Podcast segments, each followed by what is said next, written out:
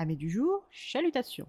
Pour les petits nouveaux, moi c'est Sekhmet et je vous souhaite la bienvenue dans mon podcast littéraire. Dans mon émission, je vais tenter trois fois par semaine de vous donner envie de découvrir des livres de tout poil, récents et moins récents. Alors, si ça vous tente, c'est par ici la suite.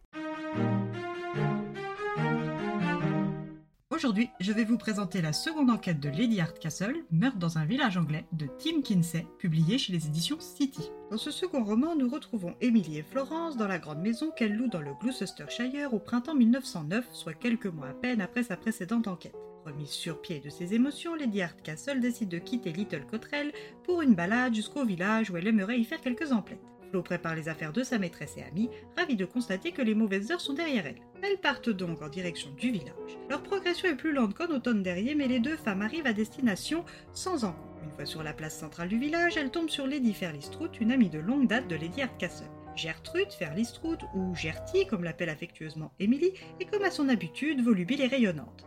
Elle entame la conversation avec Emily et un sujet en entraînant un autre, elle finit par se rappeler que le lendemain elle va se rendre dans une foire aux bestiaux pour y faire vendre un troupeau de dix vaches laitières. Comme Lady Hardcastle n'avait pas pu sortir de trop depuis l'automne, elle se dit que cet événement est l'occasion de renouer avec la vie mondaine campagnarde qu'Emily est censée entretenir. Emily, galvanisée par l'enthousiasme contagieux de Gertie, accepte. Flo et elle devront être prêtes vers 8 heures pour que Danton, Maud de son prénom, vienne les chercher en voiture. Rendez-vous est pris et les deux femmes se séparent. Le lendemain, Lady Hardcastle et sa dame de compagnie Florence Armstrong embarquent pour le petit village de Chipping Bennington avec Lily Fairley-Strout et sa dame de compagnie Maud Danton. Une fois sur place, Gertrude cherche à voir son administrateur de biens, Monsieur Mogg. Ce dernier a bien préparé la vente et le lot de bêtes de la famille sera proposé aux acquéreurs en deuxième position.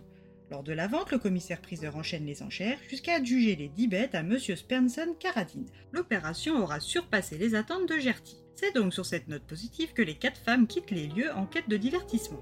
Lady Fairley-Strout propose qu'en attendant l'heure du déjeuner, elles explorent les boutiques et comme Gertrude a ses habitudes, elle commence par une enseigne de prêt-à-porter pour ensuite entrer dans un magasin de brocante nommé l'Empire du bric-à-broc de Pomfret. L'intérieur se révèle être comme une caverne d'infinies délices, tout pour faire le bonheur de Flo. Cette boutique, tenue par M. Hubert Pomfret, accueille simultanément à notre petit quatuor M. Snelson, le nouvel arrivé au village. Lady Hardcastle et Florence se présentent à leurs nouveaux voisins puis continuent leurs explorations brocantesques. Après avoir déniché un porte-parapluie en forme de patte d'éléphant, Gertie offre le repas au pub. Dans cet endroit qu'elle a l'habitude de fréquenter, Gertrude est comme un poisson dans l'eau.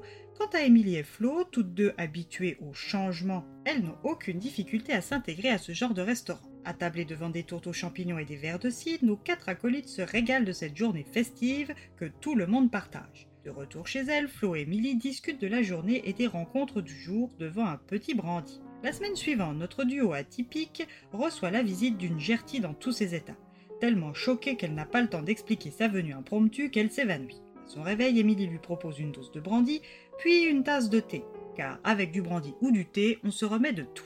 Remise quelque peu de ses émotions, Lady Fairley-Strout leur raconte que lors de sa balade en solitaire à Chipping Bennington, elle a comme toujours déjeuné au pub et en pleine discussion avec M. Spencer Carodine, ce dernier qui prétendait n'avoir qu'un rhume saisonnier s'est effondré dans sa tourte raide mort. Le médecin venu constater le décès pense à un empoisonnement. Une fois complètement remise sur pied, Flo et Emily raccompagnent Gertrude.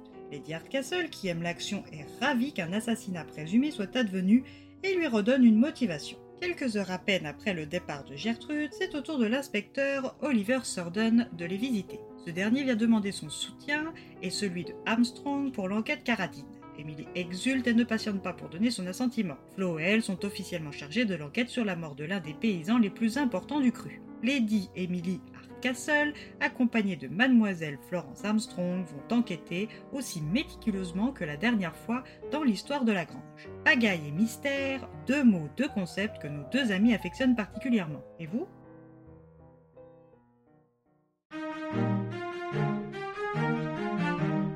Comme avec le précédent volume, c'est un plaisir certain de retourner dans le Gloucestershire aux côtés d'Emily, de Flo et de Gertie.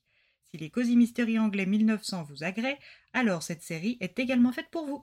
Et bien voilà, j'en ai fini pour aujourd'hui. J'espère que cet épisode vous aura plu et vous aura donné des nouvelles idées de lecture.